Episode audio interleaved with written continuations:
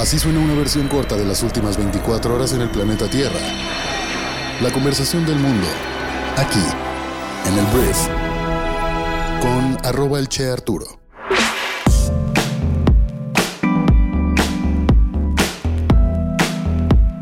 Muy buenos días, bienvenidas, bienvenidos a esto que es el brief para este viernes 26 de enero. En este podcast vas a informarte con un resumen de las noticias que debes conocer el día de hoy para ser una persona bien informada y yo soy Arturo Salazar, tu anfitrión y uno de los fundadores de Briefy. Gracias por estar aquí, vamos a comenzar con esto que es el brief. Arranquemos hablando de todo lo que rodea a la huelga que está ocurriendo en Audi México, esto en Puebla, en nuestro país. Y ayer la Coparmex, que es la Confederación Patronal de la República Mexicana, hizo un llamado a los trabajadores del Sindicato Independiente de Audi México, CITAUDI, para que retomen el diálogo con la empresa a fin de llegar a un acuerdo que beneficie a ambas partes, y así evitar que se afecte el desarrollo económico de la industria automotriz en México. Cito el comunicado, tanto los colaboradores como la compañía Audi deben estar abiertos a la negociación para retomar el trabajo lo más pronto posible y no afectar las cadenas de producción, manifestó en este comunicado el organismo dirigido por José Medina Mora y Casa. Agregó que el crecimiento económico de México ha tenido como una de sus palancas la positiva evolución de la industria automotriz. Y cito, no podemos darnos el lujo de perder ese potencial que genera bienestar manifestó que Puebla es el segundo estado con la mayor producción automotriz del país, lo que se ha logrado gracias al esfuerzo, dedicación y trabajo de todos los colaboradores y empleados. Hablemos ahora de un problema que tiene México bastante grave. El 65% de los municipios de México presenta algún grado de sequía, mientras que seis estados sufren de ella en el 100% de sus municipios al 15 de enero del 2024, según reportó el Grupo Consultor de Mercados Agrícolas con datos de la Conagua. Lo anterior está trayendo serios problemas de falta de agua tanto para la población como para la producción agrícola del país, lo que llevará a tener que incrementar las importaciones el número de municipios con algún grado de sequía pasó de 1.456 a 1.613, en tanto que la sequía de severa a extrema incrementó sobre todo en el centro y occidente del país. Aguascalientes, Chihuahua, Ciudad de México, Guanajuato, Querétaro y Sinaloa son las entidades que están en rojo, pues presentan sequía en el 100% de sus municipios. Vamos a hablar un poquito de política porque el Partido Acción Nacional, el PAN y el Partido Revolucionario Institucional, el PRI, han dado a conocer el reparto de las candidaturas para la Cámara de Diputados y el Senado. El líder panista Marco Cortés y el dirigente nacional priista Alejandro Alito Moreno encabezan el listado para la Cámara Alta ambos inscritos en el primer lugar por el principio de representación proporcional, por lo que su lugar está prácticamente amarrado, serán senadores. El PAN ha dado lugares preferentes a figuras como el ex candidato presidencial Ricardo Anaya, la senadora Lili Telles y el gobernador de Yucatán Mauricio Vila para que alcancen una senaduría. El PRI ha recurrido a veteranos como Manlio Fabio Beltrones y Carlos Aceves del Olmo como cartas fuertes para el Senado. Entre los aspirantes a diputaciones destacan también nombres propios como el ex dirigente blanquiazul Germán Martínez, el exgobernador de Tamaulipas Francisco Javier García Cabeza de Vaca y la ex candidata presidencial Josefina Vázquez Mota. Las nominaciones se han visto envueltas en la polémica ante la ausencia de candidatos ciudadanos y emanados de la sociedad civil, pese a las promesas que habían hecho las fuerzas políticas que integran la coalición. Que bueno, ternuritas. Vamos a hablar de las noticias más importantes del resto del mundo. Y voy a empezar hablando de Donaldo, el expresidente más naranja del mundo, el señor Donald Trump, que ayer se anunció que aventaja al presidente demócrata Joe Biden por 6 puntos porcentuales en un sondeo de Reuters Ipsos, que mostró que los estadounidenses están descontentos con una revancha electoral que se hizo más evidente, esto tras la victoria de Donaldo en New Hampshire. El sondeo realizado entre 1.250 adultos de todo el país mostró que Donaldo aventaja a Biden por un 40 a 34%, mientras que el resto no está seguro o piensa votar a otra persona o a nadie. La encuesta tuvo un margen de error de 3 puntos porcentuales. Esto supuso un avance para Donaldo. Una encuesta de Reuters Ipsos de principios de mes mostró un empate entre él y Biden, pero falta mucho. Una encuesta a escala nacional no capta las sutilezas de la contienda electoral que se decidirá este otoño en solo un puñado de estados en las que hay pues realmente una competencia. Según se informa, el jefe de la CIA ayudará a mediar en un acuerdo entre Hamas e Israel para liberar a los rehenes israelíes. En los próximos días, William Burns, junto con el jefe de espionaje de Israel, se reunirán con funcionarios egipcios y cataríes.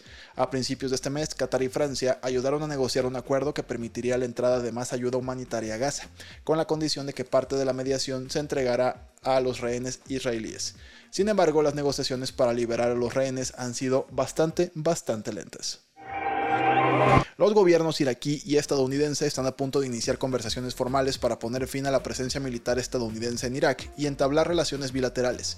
El ejército estadounidense ha estado en Irak desde 2003 y actualmente tiene alrededor de 2.500 soldados estacionados ahí para ayudar a prevenir un resurgimiento del Estado Islámico. El gobierno de Irak ha pedido repetidamente la retirada de Estados Unidos del país y pues ya viene este momento. Un tribunal ruso condenó a una mujer a 27 años de cárcel por un atentado con bomba en un café que mató a un blogger ruso pro guerra e hirió a otras 42 personas en abril del 2023. Daria Tepova fue acusada de terrorismo, tráfico ilegal de explosivos y falsificación de documentos. Turquía aprobó oficialmente la membresía de Suecia en la OTAN con la firma de Recep Tayyip Erdogan, el presidente. Esto convierte a Hungría en el último obstáculo. Los 31 miembros de la OTAN deben ratificar las solicitudes. Anteriormente, Laszlo Kover, presidente del Parlamento húngaro, que regresa del receso el próximo mes, dijo que no sentía urgencia de avanzar en este asunto. Hablemos de dinero y vamos a hablar un poquito de la economía estadounidense, porque mira, Muchísimos expertos, incluidos los de la Reserva Federal, preveían que Estados Unidos entraría en recesión en el último tramo de 2023. Sin embargo, impulsada por la fortaleza del consumo, la primera economía del mundo ha desafiado todas las expectativas y ha resistido con mucha más fuerza de lo previsto el endurecimiento de la política monetaria. El Producto Interno Bruto creció un 0.8% a una tasa anualizada del 3.3% en el cuarto trimestre del año, según la primera estimación publicada este jueves por la Oficina de Análisis Económico dependiente del Departamento Comercio. Con ello, la economía de Estados Unidos creció un 2.5% en el conjunto del año. Apple dijo que permitiría tiendas de aplicaciones alternativas y métodos de pago dentro de las aplicaciones en sus iPhones y iPads en la Unión Europea. Es una respuesta a una ley de la Unión Europea que tiene como objetivo nivelar las condiciones para las empresas de tecnología, pero los desarrolladores que distribuyen sus apps a través de una tienda de aplicaciones que no sea de Apple aún tendrán que pagar una tarifa después de alcanzar el millón de descargas. Las acciones de Tesla perdieron este jueves el 12.1% de su valor y terminaron cotizando a 182.63 dólares en Wall Street, esto en reacción a la actuación del CEO Elon Musk el miércoles durante una conferencia para explicar los resultados financieros del 2023. La caída en la bolsa eliminó 73 mil millones de dólares de valor de mercado de Tesla, que el miércoles informó que en 2023 obtuvo ganancias por 14.997 millones de dólares, 19% más que el año pasado. Pero durante la teleconferencia con analistas y medios de comunicación, Musk advirtió que el crecimiento en 2024 puede ser notablemente más bajo que el alcanzado en 2023 por las obras que está realizando en su gigafábrica de Texas para lanzar la próxima generación de sus vehículos. El índice IFO de clima empresarial de Alemania, que es un punto de referencia ampliamente seguido, cayó en enero a 85,2 desde 86,3 en diciembre. Fue la lectura más baja desde octubre del año 2022. Y recordemos que la economía más grande de Europa se contrajo en 2023. Algunos economistas esperan otra contracción este año, ya que el país enfrenta múltiples obstáculos, incluidas altas tasas de interés y precios de la energía. Un juez ha dicho que Luis Rubiales, que provocó polémica al besar a Jenny Hermoso, una jugadora de fútbol después de la victoria de España en el Mundial, debería ir a juicio. El juez dijo que el beso no fue consentido. La pena por ese tipo de delitos, lamentablemente, oscila entre una multa y cuatro años de prisión. La FIFA, el organismo rector mundial del fútbol, suspendió a Rubiales en octubre pasado y bueno, va a juicio. No se va a salvar nada más porque sí. Esta fue la conversación del mundo para este viernes. Espero que te genere mucho valor y grandes conversaciones. Para apoyar este podcast y a todo el equipo que lo produce, suscríbete a Briefy. Briefy es una herramienta que te ayuda a capacitarte en 15 minutos al día en las habilidades esenciales para ser un mejor o una mejor líder de negocios. Todo esto está en nuestra aplicación móvil que puedes descargar y probar gratis durante 14 días con lo cual por supuesto apoyarás a este podcast, pero también tendrás acceso al conocimiento de negocios más exclusivo del mundo resumido en la misma plataforma. Espero que la disfrutes y te genere mucho valor y gracias a todas las personas que ya están formando parte de nuestra comunidad. Espero que pases un gran fin de semana y nos escuchamos el lunes en la próxima edición de esto que es el brief. Yo soy Arturo. Adiós.